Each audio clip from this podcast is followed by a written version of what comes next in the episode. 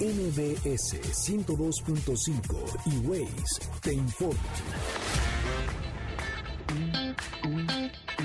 Ingrid y Tamara, NMBS 102.5. Continuamos.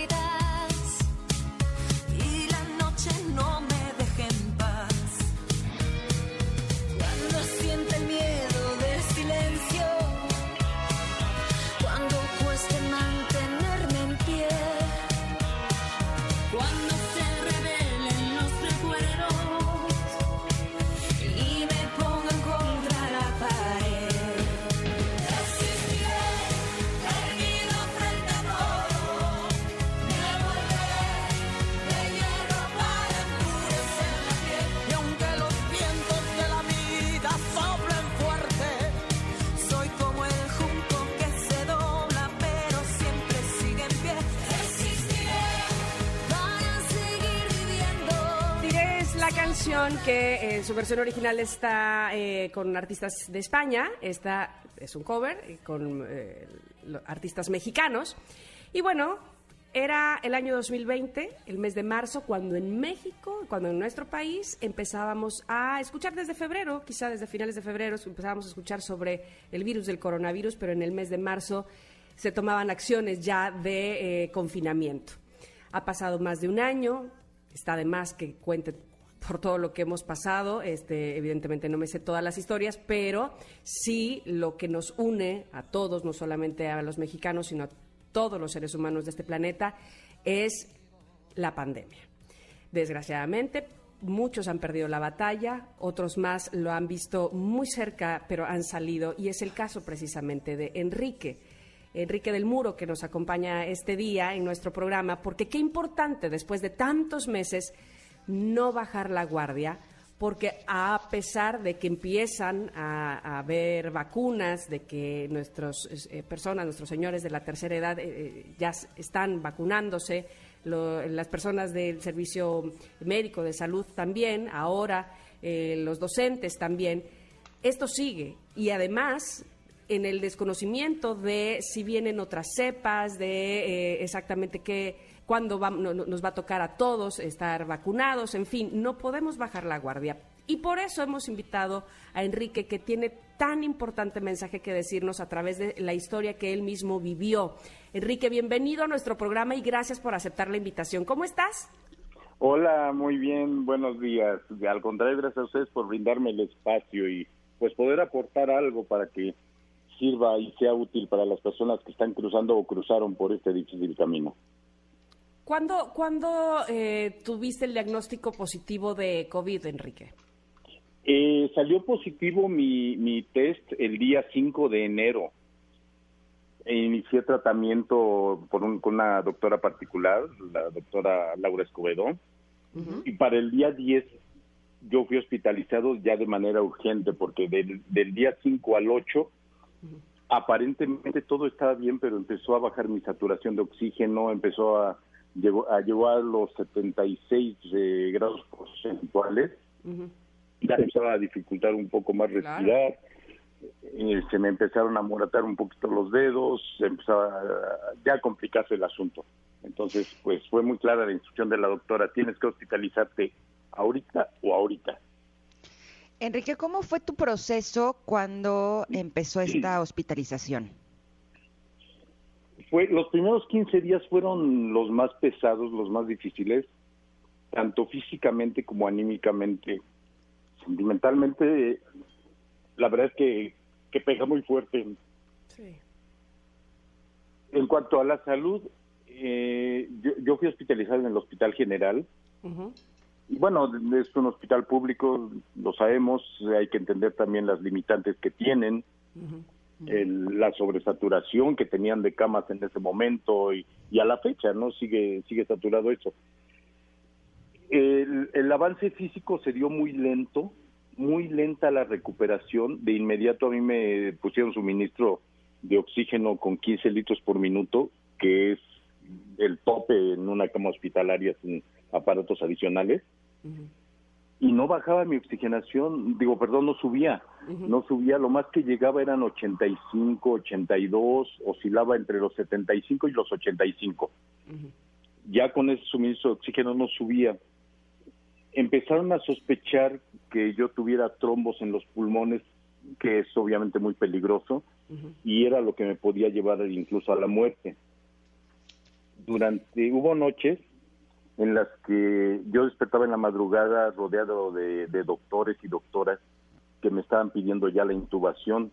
Me decían que pues era lo que tenían que hacer porque mi oxigenación no subía no respondía yo al, al oxígeno. Necesitaba yo un estudio que no me lo iban a poder hacer precisamente por el límite en el de oxígeno, de suplemento de oxígeno, no me podían trasladar a hacer ese estudio de, de mi cama a la misma torre, vaya.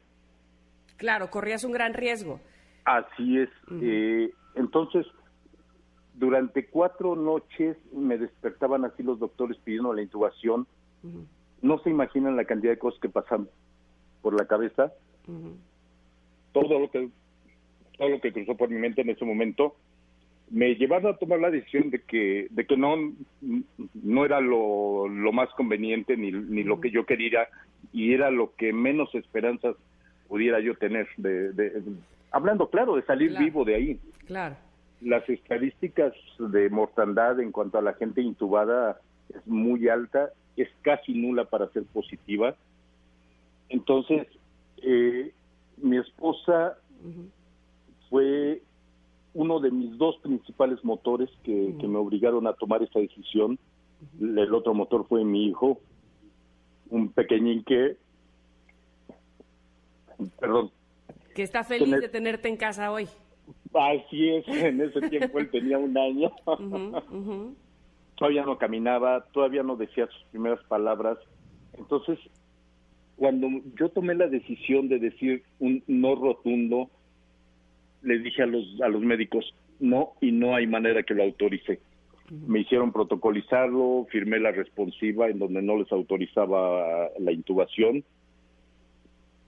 Y Mucha gente dice que, que cruza por tu mente los, los, en unos segundos tu vida entera en mi caso muy especial, no fue mi vida la que pasó frente a mis ojos, fue la de mi esposa. Ella tuvo una infancia un poco difícil por, por que quedó sola, sin, sin padres, muy siendo muy niña. Perdió a su abuelo, que fue con quien más se apegó. Perdió una tía que, lejos de cubrir el puesto, eh, sí, sí era la imagen materna, digamos, ¿no? La había perdido ella apenas unos días antes, el 6 de enero falleció la, la señora, su tía. Entonces yo no podía dejarla pasar nuevamente por un dolor así de, de perder a un ser amado. Por el otro lado, mi hijo, yo pensaba, No importa si nunca has escuchado un podcast o si eres un podcaster profesional. Únete a la comunidad Himalaya. Radio en vivo. Radio en vivo. Contenidos originales y experiencias diseñadas solo para ti. Solo para ti. Himalaya. Descarga gratis la app. mi hijo todavía no camina, no puedo correr el riesgo de, de no ver sus primeros pasos, de no, de no De escuchar sus primeras palabras.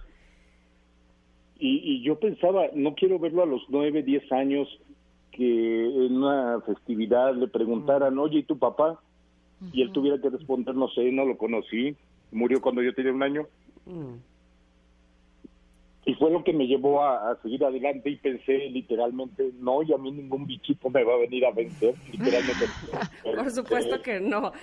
Enrique, te, te- te vamos Dime. a pedir, por favor, que, que no nos abandones en este momento, en esta entrevista, porque tenemos que ir a, a un corte, que será breve, prometo, para que regresemos y, por supuesto, podamos concluir con esta historia que, aunque ha sido muy difícil y aún eh, sigues at- atravesando, digamos, tu recuperación, por fortuna estás en casa, pero queremos que nos esperes un momentito más para hablar de esto. ¿Te parece bien?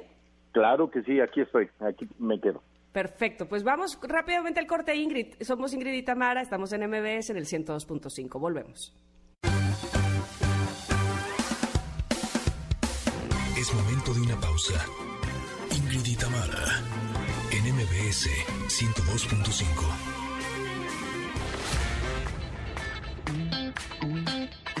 Ingrid y Tamara, en MBS 102.5. Continuamos.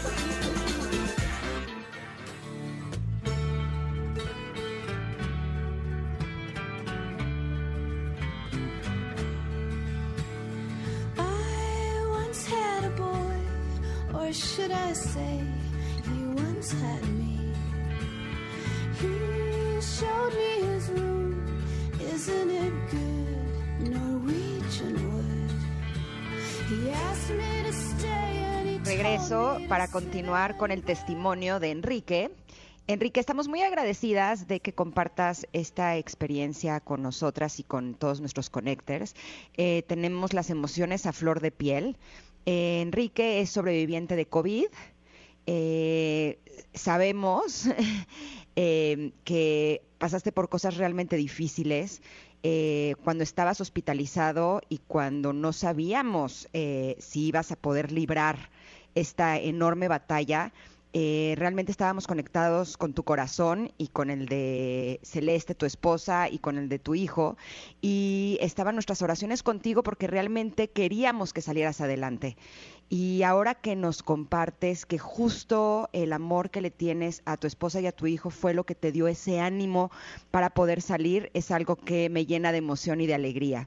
Y justo es lo que te quiero preguntar, Enrique. ¿Tú crees que el estado de ánimo, eh, los pensamientos y los deseos de una persona que está en una batalla como la tuya eh, son parte fundamental para su recuperación? Sí, indudablemente. Creo yo que es el principal, la principal fuente de, de, ganas de vivir, de ganas de quedarse en este mundo, porque todavía tienes cosas que hacer, todavía tienes gente que, que te que te va a extrañar, gente a la que le haces falta, gente que cuenta contigo. Sí, indudablemente es un, un, una, una aliciente muy, muy fuerte. Y yo, yo podría decir que es la base de. Eh, cuéntanos, Enrique, un poco de ti en el sentido de qué edad tienes y si tenías alguna o si tienes alguna o padeces alguna otra enfermedad. Sí, mira, soy arquitecto, tengo 52 años y el, el padecimiento que yo tenía previo era es porque no ha desaparecido en su totalidad y vaya, no se va a mejorar mucho, es deficiencia renal, es deterioro renal. Esto se representa en porcentajes de funcionamiento a partir de los 40, 50 años. Eh, los riñones deben permanecer funcionami- en funcionamiento de un 80 a un 70%. Yo los tengo a la mitad, al, al 40% más o menos.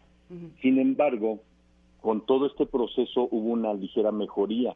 Entonces, todo lo que resta en el cuidado de los riñones depende en 2000% de mí. Ya sabes, la ingesta de agua, el cuidado de alimentos, el ejercicio, varias cosas que están totalmente en mis manos, ya no en manos de la medicina. Y en cuanto a lo anímico que comentas también, yo fíjate que conté con, con mucha gente, sumando obviamente las oraciones y deseos de ustedes dos. Yo recibía muchas cartas de amigos, gente que yo no esperaba, de la que no, no me hubiera imaginado recibir una carta, una fotografía, palabras de aliento. Me llegaban ahí al, al hospital, en el que duré un mes, tres días más o menos, si mal no recuerdo hasta que pues ya me estaban reportando con mi esposa delicado, estable pero delicado y todavía en riesgo. No iba a mejorar el asunto, entonces mi esposa, movida por un, un gran ángel, un, un excelente amigo, eh, pues se logró conseguir un- una cama en el Hospital Ángeles de Interlomas, perdón por el gol.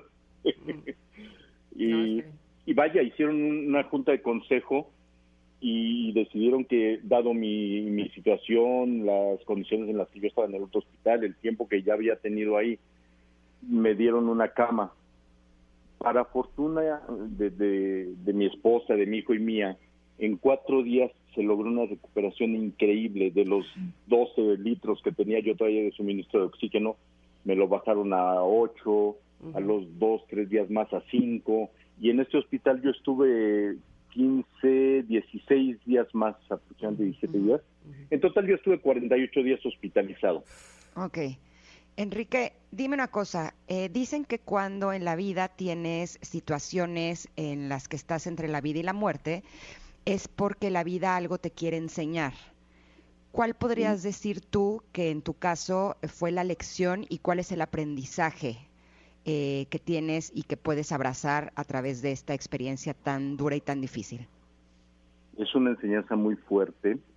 A mí me enseñó y me, me quitó mi carácter en, en- en cierta medida. Yo soy de carácter muy fuerte por el trabajo, por los puestos que tengo, por lo que tú quieras y mandes, hasta por herencia y más por eso que por otras cosas. Soy de un carácter muy difícil y muy fuerte, muy enérgico. Soy sensible, pero no lo demuestro. Vaya, me considero un hombre de carácter fuerte. Ujú. Después de esto, de estar en esos momentos a, punto de cruzar la línea, sí, sí te mueven muchas cosas, te hacen ver la- las cosas un poquito con más filantropía, te hace entender más a la gente, te hace ser más humano. Me hizo, me hizo aprender a escuchar a la gente, me hizo ser partícipe de sus sentimientos también, no solamente las cosas tan estrictas y rígidas. Me enseñó a ser más maleable en cuanto a, a mi relación social con mi familia, no se diga. Nunca, nunca he sido, eh, digamos, un, un mal esposo, me considero yo, o dicho por mi esposa, pero sí, sí era muy enérgico, muy, muy estricto, muy estable, muy, muy recto, muy las cosas no se pueden desviar de un camino. Y ahora veo que, que esa, esa maleabilidad sí se puede dar y no te va a afectar los resultados si te hace el camino más llevadero. Y te hace más llevadera una relación más armónica, con más cariño. Puedes expresar, yo mismo puedo expresar más mis sentimientos. Antes de esta situación, ni, ni te esperes, ni te hubieras esperado que yo pudiera abrirme así como lo estoy haciendo en estos momentos. Ab- abrir ya mis cosas muy, muy personales, muy privadas, no lo hubiera hecho. Sin embargo, nos ayuda muchísimo a todos porque finalmente seguimos pasando por este virus. Eso es pre- precisamente con lo que abríamos el bloque eh, eh, hace un momento en tu entrevista diciendo no bajemos la guardia, todavía estamos pasando por esto. No habría que eh, llegar a una situación de tal extremo para eh, tomar conciencia. Sin embargo, el hecho de que tú nos hayas compartido tu experiencia es de verdad eh, un gran aliciente para no bajar la guardia. Te agradecemos tanto, Enrique, que hayas estado con nosotros y agradecemos muchísimo a la vida que te tenga aquí también. Sí, sobre todo. Qué susto nos pegaste, condenado. No, afortunadamente todas las oraciones llegaron a donde tienen que llegar y fueron escuchadas. Y, y aunque la recuperación es muy lenta, todavía me faltan aproximadamente tres meses a decir de los doctores. Sí, sí exhorto a la gente a que no tomen esto a la ligera. Es muy real, es muy difícil. No le deseo a nadie que pase por lo que yo pasé. Y tomemos en cuenta, como tú, ustedes dicen, esto no ha terminado, esto sigue y lamentablemente no ha bajado gran cosa como uno lo quisiera o lo creyera. Exacto. Estamos en auge todavía, desafortunadamente. Entonces, cuidémonos todos, que a la medida que nosotros mismos nos cuidemos, cuidemos al de junto. Totalmente de acuerdo gracias. contigo, Enrique. Muchísimas gracias por compartir esta historia. Sabemos que eh, no fue fácil, pero agradecemos tu generosidad. Te mandamos un abrazo enorme. Va de vuelta y muchas gracias a ustedes por sus oraciones, por sus deseos y por este espacio que espero haya sido útil. Y a Totalmente. disfrutar de la vida. Venga. Así es, vamos con todo. Exacto, con todo, Enrique. Muchísimas gracias. Oiga, nosotros nos vamos a ir a un corte porque ya viene en Pontón, ya viene Ferbroca. Tenemos todavía mucho más para ustedes. Somos Ingrid y Tamara y estamos aquí en el 102.5. Regresamos. En el alma de mi gente,